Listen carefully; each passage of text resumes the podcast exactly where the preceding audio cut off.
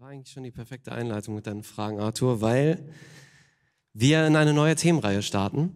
Ihr dürftet das schon mitbekommen haben, hoffentlich. Genau, die äh, neue Themenreihe lautet Parabel. Jetzt fragt ihr euch, äh, keine Ahnung, machen wir jetzt hier Matheunterricht oder was? Nein. Die meisten von euch würden, werden wahrscheinlich auch wissen, dass Parabel doppeldeutig ist, also dass es mehrere Bedeutungen hat. Und eine von diesen Bedeutungen ist eben eine Definition, wenn man das mal googelt, lehrhafte auf einem Vergleich beruhende Dichtung. Ähm, und wir dachten uns, das wäre gut, vielleicht ein paar einleitende Gedanken weiterzugeben, bevor wir dann jetzt heute durchstarten. Ihr habt schon gehört, der Nico wird heute die erste Parabel, das erste Gleichnis erzählen. Ähm, das Wort, das dürfte euch wahrscheinlich etwas mehr geläufig sein, das Wort Gleichnisse. Ähm, Jesus hat sehr häufig, wenn wir in, in, in die Bibel schauen, hat er sehr häufig Gleichnisse genutzt, um Dinge zu erklären, um den Menschen Dinge zu vermitteln. Und das ist sehr spannend. Deswegen habe ich auch gerade gesagt, das passte mit Arthur, weil Arthur hat so, ist auf Gegenstände aus dem Alltag eingegangen und in einem gewissen Sinne ist das auch das, was Jesus gemacht hat. Jesus hat, hat Dinge aus dem Alltag der Leute genommen und hat damit Dinge veranschaulicht, Prinzipien veranschaulicht ähm, und ähm, Menschen zum Nachdenken gebracht, manchmal Menschen so richtig vor den Kopf gestoßen auch. Und das ist sehr, sehr spannend. Und wir haben uns gedacht, das wäre es wirklich mal wert, dass wir eine ganze Themenreihe draus machen. Und wir schauen uns einfach mal fünf beziehungsweise sechs, wir schauen mal, wie viele wir schaffen werden, äh, fünf beziehungsweise sechs Gleichnisse von Jesus. Er, es gibt natürlich eine Reihe mehr. Warum sage ich jetzt hier noch ein bisschen was am Anfang? Das Ding ist, dass fast nichts so häufig in der Geschichte missverstanden wurde wie Gleichnisse von Jesus. Man denkt sich erstmal so, ja, okay, wenn man jetzt die Geschichte vom barmherzigen Samariter liest, ne, die, die kennen wahrscheinlich sehr viele, ähm, dann fragt man sich, ja, okay, wie kann man das denn missverstehen? Ist doch eigentlich alles ganz klar. Ähm, der Punkt liegt hierin, ja, in Markus Kapitel 4, die Verse 10 bis 12. Wenn ihr eure Bibeln dabei habt, könnt ihr das gerne mal mit aufschlagen. Markus Kapitel 4, die Verse 10 bis 12. Ich gebe euch einen Moment Zeit, dass ihr dann auch mitkommen könnt. Markus 4, 10 bis 12. Da heißt es, als die zwölf und die anderen, die zum Jüngerkreis gehörten, mit Jesus allein waren, fragten sie ihn nach der Bedeutung seiner Gleichnisse. Da sagte er zu ihnen, euch ist es von Gott gegeben, das Geheimnis seines Reiches zu verstehen, den Außenstehenden aber wird alles nur in Gleichnissen verkündigt. Denn mögen sie es auch sehen, sie sollen nichts erkennen und mögen sie auch hören, sie sollen nichts verstehen, damit sie nicht etwa umkehren und ihnen vergeben wird. Das, das sind Worte, die viele Menschen verunsichert und verwirrt haben. Und daraus hat man folgenden Schluss gezogen. Dann hat man, da ist man hingegangen, hat gesagt, okay, Gleichnisse, die Jesus erzählt, die haben so ein ganz, eine ganz offensichtliche Bedeutung, die für jeden, für jeden klar ist, ne? so eine Bedeutung, die für jeden klar ist, für Insider und für Outsider könnte man sozusagen sagen. Aber dann gibt's noch diesen wirklichen, tieferen, geistlichen Sinn im Gleichnis. Ähm, und ein Paradebeispiel von, diesen, von so einer Art von Auslegung finden wir beim Kirchenvater Augustinus. Ja, er hat das, jetzt pass mal auf, er hat das Gleichnis vom barmherzigen Samariter ausgelegt und ähm, der, der, äh, der Chris wird ein paar Wochen dieses Gleichnis hier auch predigen, da freue ich mich auch schon drauf. Aber guck mal, wie Augustinus das, das Gleichnis ausgelegt hat. Ich, ich nenne nur so ein paar Dinge, ja, da kommen ja so verschiedene Elemente in diesem Gleichnis vor. Und er hat es zum Beispiel so verstanden, dass er gesagt hat, okay, äh, der Mann, der nach Jericho hinabgeht in dieser Geschichte, das steht, der steht für Adam. Ähm, Jericho, die Stadt, äh, heißt, äh, oder äh, im, im, in der Wortwurzel ist da der, der Begriff Mond drin. Mond steht für die, äh, ist ein Symbol für Adams Sterblichkeit. Die Räuber auf dem Weg, das sind der Teufel und seine Engel. Der Samariter, das ist Jesus. Äh, der Wein, das ist eine Mahnung, mit brennendem Geist zu dienen.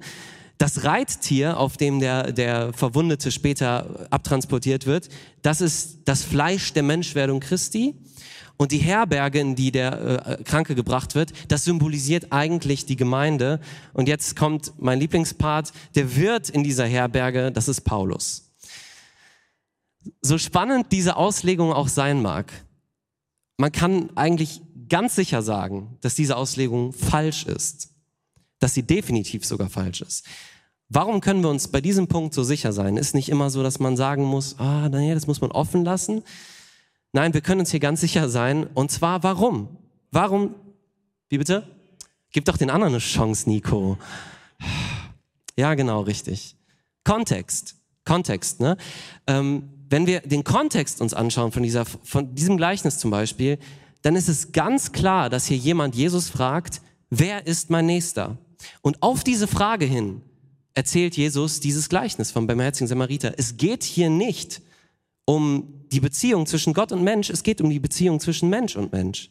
Und das ist gar keine Frage. Ähm, und weil das die Frage ist, auf die Jesus auch eingeht, beziehungsweise muss man sagen, er macht mehr, als dass er die Frage beantwortet. Aber da lasst euch mal ein bisschen überraschen von dem, was Chris euch erzählen wird. Ähm, jedenfalls kann man nicht beliebig einfach irgendwelche Sachen in dieses Gleichnis rein interpretieren, sondern Jesus hatte schon eine deutliche Absicht mit dem, was er sagen wollte. Ähm, was ist jetzt also dann der Schlüssel zum Verständnis von Gleichnissen?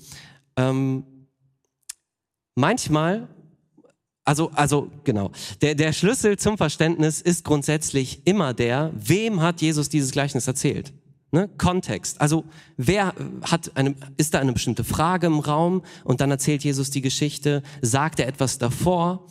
Und in den äh, Fällen, wo wir das haben, diese Informationen, dann ist es vergleichsweise leicht, das Gleichnis auszulegen. Jetzt gibt's aber auch einige Gleichnisse, da haben wir diesen Kontext nicht. Und das macht natürlich auch ein bisschen schwieriger. Ähm, jetzt die Frage, was meinte Jesus denn mit Markus Kapitel 4, 10 bis 12, was er da gesagt hat mit, ähm, die Leute werden äh, das nicht verstehen.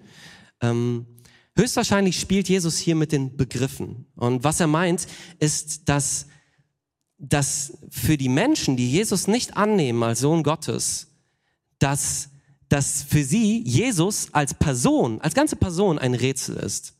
Ein Rätsel, das sie nicht verstehen. Und selbst wenn sie seine Gleichnisse verstehen, und wir sehen das in der Bibel, dass nichtgläubige Menschen Jesu Gleichnisse verstanden haben. Sie haben den Punkt, die Pointe haben sie gecheckt. Aber trotzdem sagt Jesus, sie sehen nicht, sie sind trotzdem blind, weil es in ihrem Leben nichts verändert. Und das ist wahrscheinlich das, was Jesus hier sagen möchte. Das ist viel naheliegender, als dass er sagen möchte, die, die bekehrt sind, verstehen, was ich sage, und die, die äh, nicht bekehrt sind, die kapieren gar nichts von dem, was ich sage was, ich meine, wenn man sich das mal so überlegt, was wäre das denn für ein Gottesbild? Gott offenbart sich ja gerade Nichtgläubigen. Er will verstanden werden. Jesus möchte von Nichtgläubigen verstanden werden. Und äh, deswegen dürfen wir das hier nicht missverstehen, was er hier sagt. Genau. Ähm, ganz kurz zum Wesen von Gleichnissen. Es gibt verschiedene Gleichnisse, sogenannte echte Gleichnisse, also komplette äh, erfundene Geschichten von Jesus. Erfunden meint aber nicht, dass es irgendwie äh, keine Relevanz hätte, sondern er nutzt, er erfindet Geschichten, um, um damit irgendwas deutlich zu machen. Ne? Zum Beispiel der barmherzige Samariter ist ein sogenanntes echtes Gleichnis. Dann gibt es auch so äh, Gleichnisse, die sind keine wirklichen Geschichten. So etwas wie mit dem Himmelreich ist es so wie äh, mit Sauerteig. Und dann, das ist dann so ein Vergleichspunkt, den Jesus nimmt. Und eigentlich ist das wie so eine Veranschaulichung, eine Gegenstandslektion, die Jesus manchmal macht. Ähm, das sind dann sozusagen, muss man ein bisschen unterscheiden von, von diesen Geschichten. Ähm, und wie funktionieren Gleichnisse? Und das ist das Ding. Eigentlich funktionieren Gleichnisse wie, man könnte, man könnte es nicht ganz gut mit einem Witz vergleichen. Nicht, nicht, dass es ein Witz wäre, sondern es funktioniert ein bisschen so wie ein Witz. Ein Witz ist ja deshalb lustig, weil es beim Zuhörer spontan etwas auslöst. Wann wird ein Witz unlustig? Wenn niemand lacht, na ja, dann ist der Witz. Wie bitte? Richtig, wenn man den Witz erklären muss. Und deswegen, so ein bisschen so ist das bei den Gleichnissen auch. Eigentlich, wenn Jesus diese, als er diese Gleichnisse erzählt hat, haben die Leute sofort gecheckt, was los ist. Also das hat was mit ihnen gemacht, emotional. Und das ist ungefähr wie bei einem Witz. Er verliert den Witz, wenn man ihn erklären muss. Und das ist aber jetzt das, was wir probieren wollen in dieser Themenreihe. Wir versuchen, den Witz sozusagen zu erklären. Die Gleichnisse. Es ist aber ein bisschen anders als mit einem Witz, weil die Gleichnisse nun mal eben in eine Zeit gepredigt wurden, die eine andere war, ein anderer kultureller Kontext als der, in dem wir heute sind. Und deswegen müssen wir uns erstmal da rein versetzen und verstehen, was haben die Leute damals gehört, als Jesus dieses Gleichnis erzählt hat. Und dann können wir hingehen und sagen, okay, was bedeutet dieses Gleichnis jetzt in unserem Lebenskontext, in unserer Lebenswirklichkeit? Weil die Gleichnisse haben immer noch 100% Relevanz für dich und mich heute.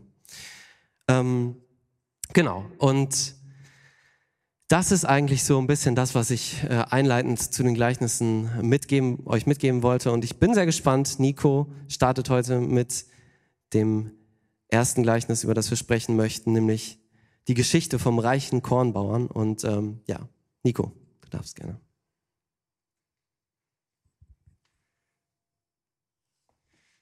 Dankeschön. So.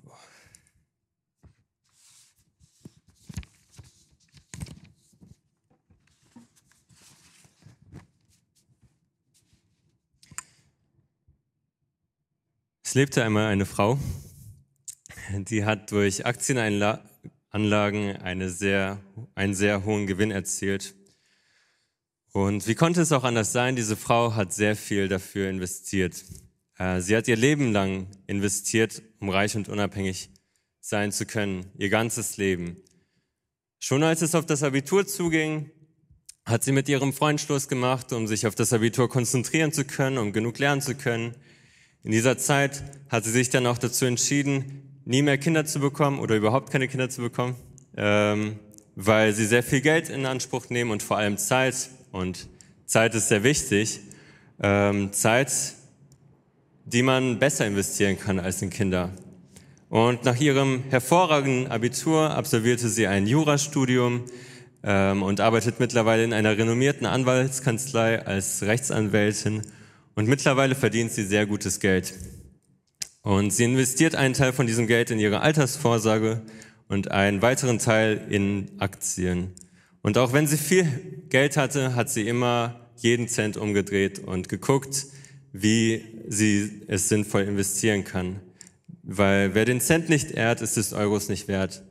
Und von Zeit zu Zeit merkte sie, dass ähm, sie doch ziemlich einsam war aber das ist wohl der Preis, den man bezahlt, um erfolgreich und unabhängig zu sein.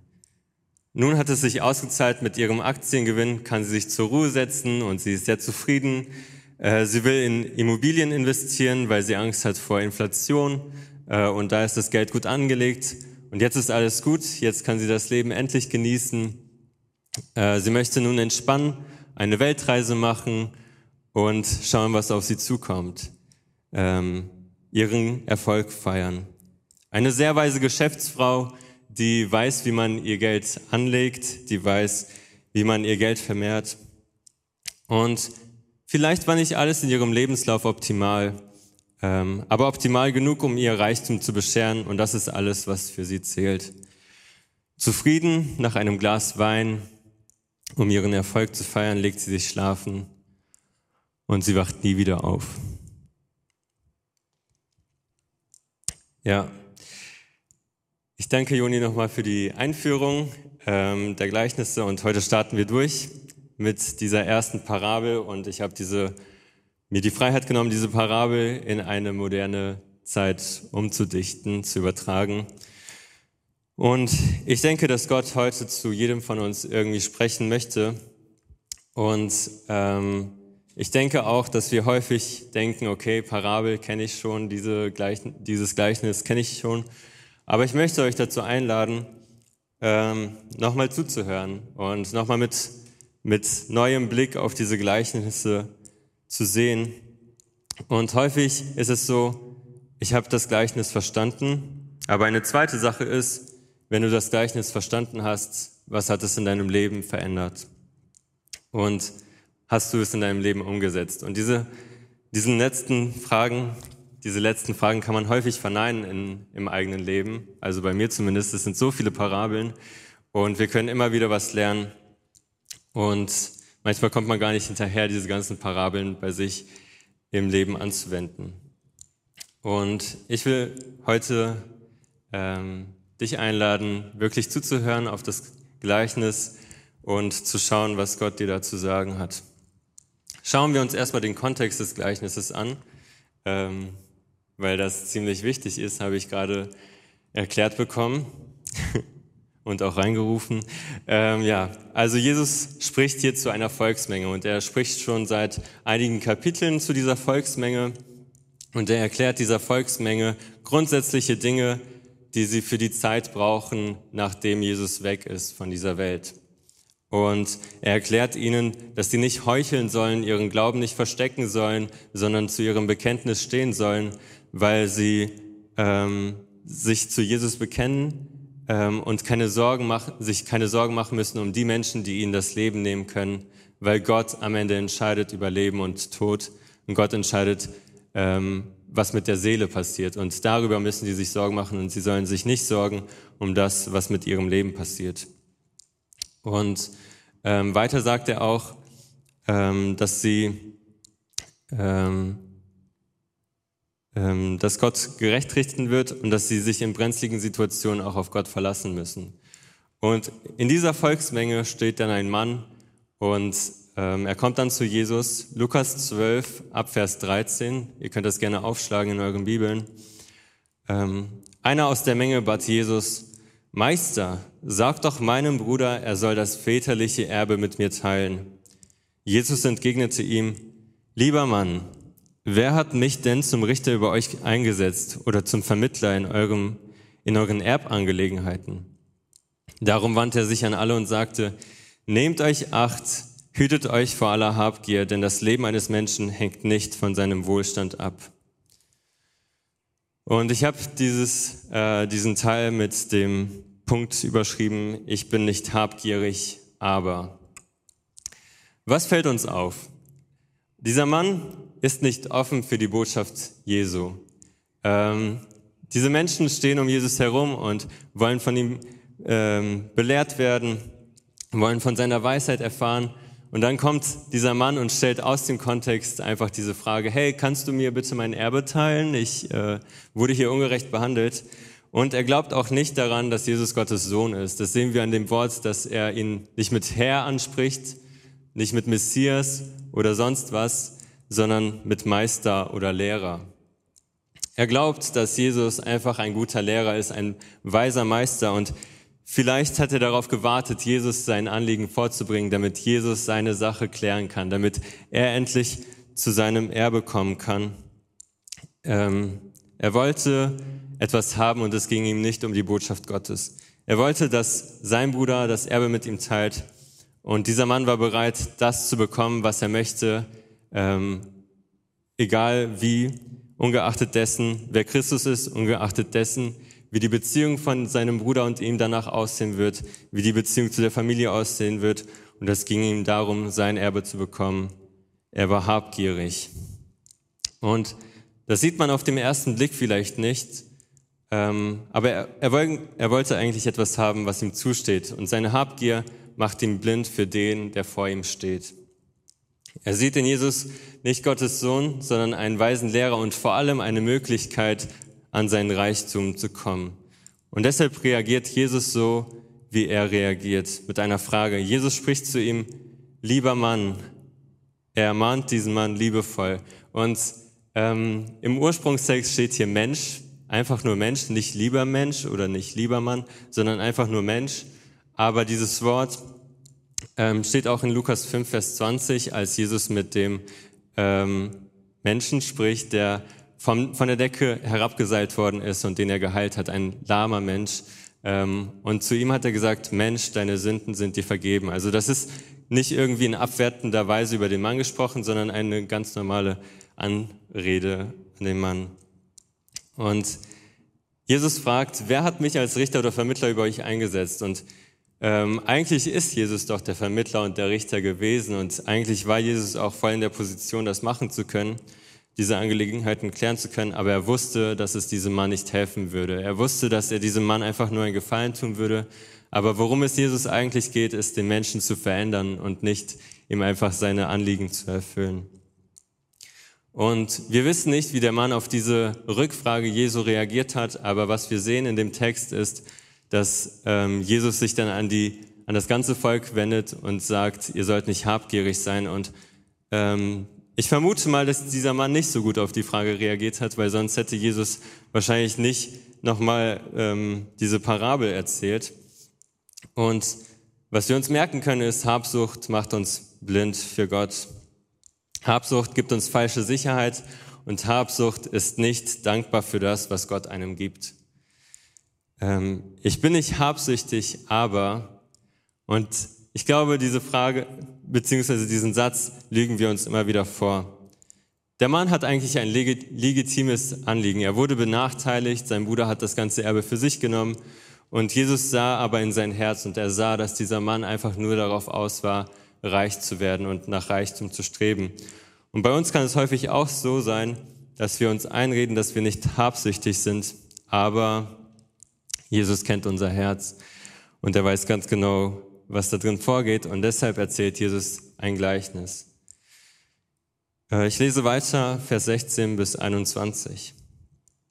Jesus erzählte den Leuten dazu ein Gleichnis. Die Felder eines reichen Mannes hatten einen guten Ertrag gebracht. Der Mann überlegte hin und her, hm, was soll ich tun? Ich weiß ja gar nicht, wohin mit meiner Ernte. Schließlich sagte er, ich weiß, was ich mache. Ich reiße meine Scheunen ab und baue größere. Dort kann ich mein ganzes Getreide und all meine Vorräte unterbringen. Und dann werde ich zu mir selbst sagen, du hast es geschafft. Du hast einen großen Vorrat, der für viele Jahre reicht. Gönne dir jetzt Ruhe, iss und trink und genieße das Leben. Da sagte Gott zu ihm, du törichter Mensch, noch in dieser Nacht wird dein Leben von dir zurückgefordert werden.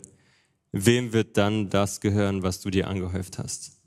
Jesus schloss, indem er sagte, so geht es dem, der nur auf seinen Gewinn aus ist und der nicht reich ist in Gott. Und Lukas 12, Vers 15 fasst gut zusammen, worum es in diesem Gleichnis geht. Denn das Leben eines Menschen hängt nicht von seinem Wohlstand ab. Diese Geschichte erzählt uns, wie man reich und doch arm sein kann, wie man weise und doch ein Narr sein kann. Diese Geschichte erzählt uns, wie man Geld, äh, wie Geld der Sklave des Mannes sein kann, wie er über das Geld bestimmen kann, aber gleichzeitig wie das Geld zum Besitzer des Mannes wird und wie das Geld den Mann bestimmt. Dieses Gleichnis wird uns nur im Lukas-Evangelium erzählt und es handelt von einem Mann, der besessen davon ist, erfolgreich zu sein. Erfolg wird bei diesem Mann durch Reichtum definiert. Es beginnt, äh, es gibt eine begrenzte Zahl an Geld auf dieser Welt und er will das meiste von diesem Geld haben. Wenn du diesen Mann auf eine Hochzeit einlädst, dann wird er das meiste essen. Er ist selbstzentriert und geizig bis zum Umfallen. Das Leben dieses Mannes ist geprägt von Habgier. Wenn du dir ein Haus baust, baut sich dieser Mann ein größeres Haus. Habgier bedeutet nicht zufrieden zu sein mit dem, was man hat. Noch ein bisschen mehr und dann bin ich glücklich. Noch dieses Auto und dann habe ich alles, was ich brauche. Nur noch diese Reise und dann bin ich zufrieden. Und es wird niemals aufhören, weil du niemals zufrieden sein wirst mit dem, was du hast, sondern immer irgendwas weiteres suchst, was dich glücklich machen kann. Er will Erfolg um jeden Preis und hat Angst, etwas zu verlieren. Er hat Angst, etwas zu verpassen. Er hat eine reiche Ernte erhalten, die mehr als genug ist, aber er behält sie für sich, weil er Angst hat, dass jemand anderes auch etwas haben könnte. Habgier ist Götzen, Götzendienst, so sagt es die Bibel, weil Habgier nur an sich denkt. Und wenn man habgierig ist, dann ist man selbst der eigene Götze und Gott hat keinen Platz im dem eigenen Leben. Und es zählt nicht mehr Christus, sondern es zählt nur noch Erfolg. Lasst uns diese Geschichte nochmal Vers für Vers anschauen. Es geht um einen reichen Mann, der Land hatte, das fruchtbar war. Und fruchtbares Land war damals etwas sehr Wertvolles. Und ähm, der Mann war kein normaler Landbesitzer. Er hatte nicht nur dieses fruchtbare Land, sondern ähm, es wird auch die Eigenschaft beschrieben, es war ein reicher Mann. Er war reich und hatte noch dazu eine Geldquelle, die ihn immer mehr bescheren könnte. Und er hat genug zum Leben, mehr als genug zum Leben. Er hat so viel, dass er sich Reichtum anhäufen kann.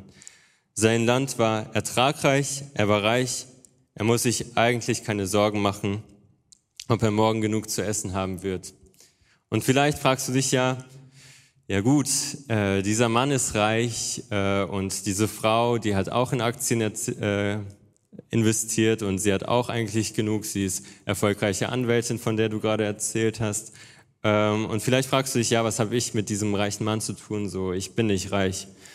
Ähm, ja, vielleicht stimmt das, vielleicht aber auch nicht. Du sitzt hier und kannst von dir behaupten, dass du nicht reich bist, obwohl du genug zu essen hast und nicht dir Sorgen machen musst, was werde ich morgen essen. Du hast vielleicht heute auch schon zweimal deine Kleidung gewechselt, weil sie durchgeschwitzt war. Und du hast vielleicht das neueste Handy in der Tasche oder irgendein iPhone, die sind ja alle sehr teuer. Ähm, und das sieht mir schon ziemlich nach Reichtum aus. Und wenn du das nicht bemerkst, dann hast du ein Problem. Du bist nicht zufrieden mit dem, was du hast. Da gibt es noch etwas, was du brauchst, um wirklich glücklich zu sein. Seht ihr, das ist das, wovon Jesus hier spricht. Und stattdessen müssen wir dankbar sein für das, was wir haben. Und dankbar sein und so gut umgehen mit dem, was wir haben. In der Bibel steht, dass wir Gott um unser tägliches Brot bitten sollen. Um unser tägliches Brot, also um Brot für diesen einen Tag und nicht um, ähm, ja, um Brot für eine Woche. Und alles, was wir über das Maß vom täglichen Brot bekommen, ist Gottes Gnade. Ähm, schon allein dieses Brot ist Gnade, aber wenn Gott uns zwei Brote gibt, dann gibt er dir eins für dich und eins für jemand anderen, für deinen Nächsten. Der Mann in der Geschichte hatte sehr viel, wirklich sehr viel und er hatte nicht nur ein Brot am Tag, ähm, so viele, so viel, dass er sich fragen musste, wo er das alles unterbringen kann. Und dieser Mann ist ein weiser Mann, ein weiser Geschäftsmann und er weiß, ähm, dass er nicht genug Platz hat und dass es irgendwann mal anfangen wird zu faulen. Und deswegen macht er sich an die Arbeit, diese Früchte irgendwo hinzulagern. Er möchte vorsorgen, er möchte vorsorgen, vielleicht war das damals die Rente, dass er dann wusste, okay, ich habe was, falls mir irgendwas fehlt. Und deshalb reißt er seine Scheunen ab und baut größere, damit ja alles reinpasst und keine einzige Frucht verloren geht. Und merkt ihr, wie es in dieser Geschichte die ganze Zeit nur um diese eine Person geht? Es geht um den reichen Mann und man führt, der Mann führt einen Monolog. Ich weiß nicht, was ich machen soll, wohin mit meiner Ernte. Ich weiß, was ich mache. Ich reiße meine Scheunen ab und baue größere. Ich sammle meine Ernte. Ich sage zu mir selbst, du hast es geschafft und dieser Mann denkt in seinem ganzen Reichtum kein einziges Mal an eine andere Seele. Es kommt keine weitere Person in diesem Gleichnis vor. Und so ist Habgier. In Habgier kommt keine andere Person vor. Hauptsache, mir geht es gut. Hauptsache, ich habe genug.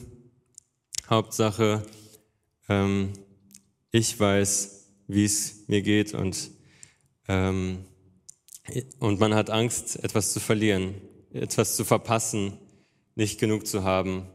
Ich werde nichts davon abgeben, weil ich Angst habe, dann weniger zu haben und nicht genug zu haben. Und jemand, der Gott fürchtet, er sieht Christus und teilt gerne und freut sich an dem, was andere haben.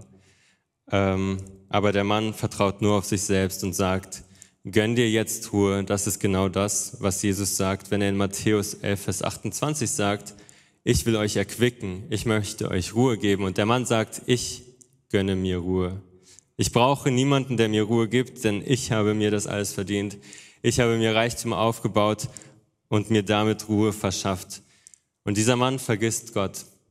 Er vergisst, dass Gott sowohl das Land fruchtbar gemacht hat, der ihm Gnade geschenkt hat, damit er überhaupt dieses Land bekommen kann, der ihm Regen geschenkt hat, damit die Frucht wachsen kann, der ihm Sonne geschenkt hat, damit die Frucht Nährstoffe sammeln kann.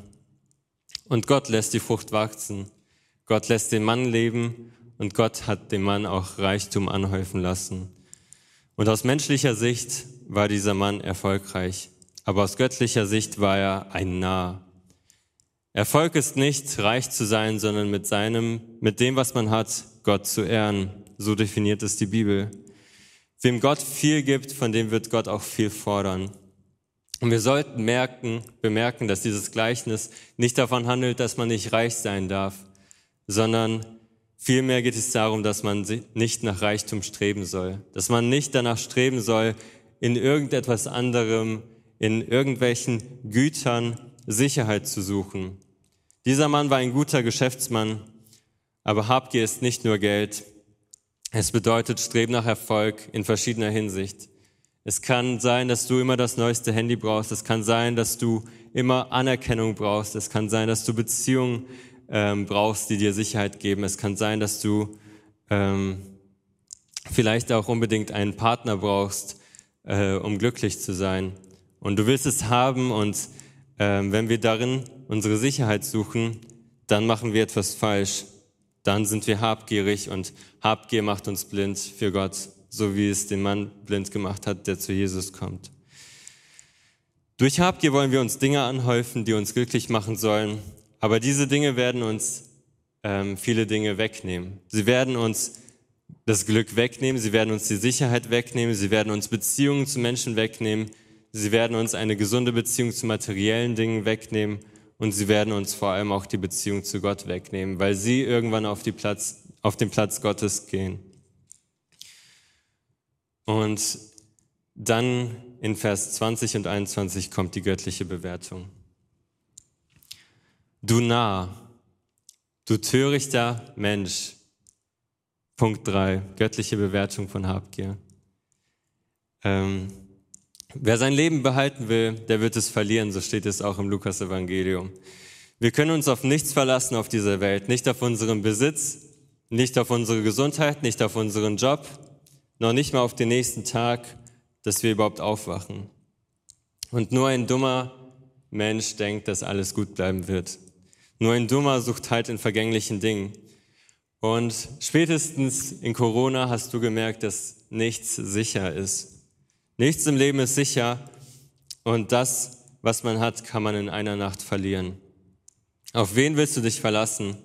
Auf das, was du siehst, was aber nicht ewig ist oder auf einen Gott, der über Leben und Tod entscheiden kann.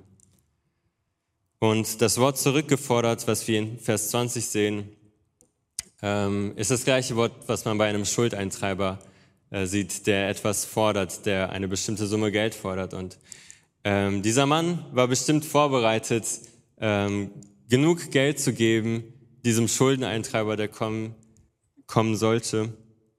Aber er war nicht bereit, sein Leben zu geben. Er war nicht bereit, sein, den Löffel abzugeben. Ähm, er wäre bereit, Geld zu geben, aber er wäre nicht bereit, sein Leben abzugeben. Er hat an alles gedacht, aber er hat nicht daran gedacht, dass er irgendwann mal sterben wird. Der Mann am Anfang, der mit seinem Bruder um das Erbe stritt, hat die Leute nach einem Richter gefordert. Und Jesus gibt ihm genau diesen Richter, und zwar am Ende der Geschichte. Am Ende der Geschichte bekommt er einen Richter und das ist Gott. Und Gott sagt, du Narr. Die nächste Folie. Äh, Gott hat dir das gegeben, was du hast und er wird am Ende bewerten, wie du damit umgegangen bist. Die ganze Zeit sah es so aus, als ob der Mann ein reicher, weiser Mann gewesen ist. Wie man, er weiß, wie man mit seinem, äh, mit seinem eigenen Besitz umgeht, und es stellt sich heraus, dass dieser Mann töricht und arm in Bezug auf Gott ist. In dieser Geschichte gibt es auch eine dritte Person. Es gibt den Bauern, es gibt Gott und es gibt den Zuhörer damals, aber es gibt auch den Zuhörer heute und das bist du. Wie reagierst du auf diese Geschichte? Bist du reich in Hinsicht auf Gott? Und diese Geschichte ist für beide, für Christen wie für Nichtchristen. Ähm, am Anfang spricht Jesus von Habgier. Er spricht davon, seid nicht habgierig, ähm, häuft euch nicht etwas an, ähm, weil weil das nicht gut ist. Und am Ende bewertet Jesus, ähm, weil es sonst zu spät sein kann irgendwann. Und ähm, weil Gott dich dann als arm bewerten wird, weil es nicht darum geht, wie viel du hast. Und vielleicht bist du schon Christ und vielleicht hast du deine Beziehung zu Gott geklärt, aber ähm, vielleicht hat Gott nicht den ersten Platz in deinem Leben, weil du habgierig bist, weil du irgendwie etwas verlangst, was dich noch glücklicher machen wird. Meine Frage ist, worauf verlässt du dich? Auf das, was du hast oder auf Jesus Christus? Bist du dankbar für das, was du hast oder fehlt dir etwas, um wirklich glücklich zu sein? Irgendwann ist es zu spät, um sich diese Fragen zu stellen. Und irgendwann wird Gott unser Leben von uns fordern und wir wissen nicht, wann es passieren wird. Es kann dich in jeder Altersgruppe treffen. Philipp Mickenbecker hat es mit 23 getroffen. Am Mittwoch wurde hier ein 13-jähriges Mädchen beerdigt. Du weißt nie, wann es vorbei ist und es bringt nichts darauf zu spekulieren, dass Gott dir noch fünf Jahre gibt oder noch zwei Jahre gibt oder 20 Jahre gibt. Die Entscheidung muss jetzt feststehen und die Frage ist, bist du bereit zu sterben? Dieses Gleichnis lehrt uns, wie man das Leben genießen kann. Und das Leben kann man genießen, nicht indem man sich viel anhäuft und dann sich ein gutes Leben macht, sondern mit dem, was man hat, Gott ehrt. Das bedeutet im Hinblick auf die Bibel das Leben genießen. Ich möchte dich heute dazu einladen, reich zu werden im Hinblick auf Gott.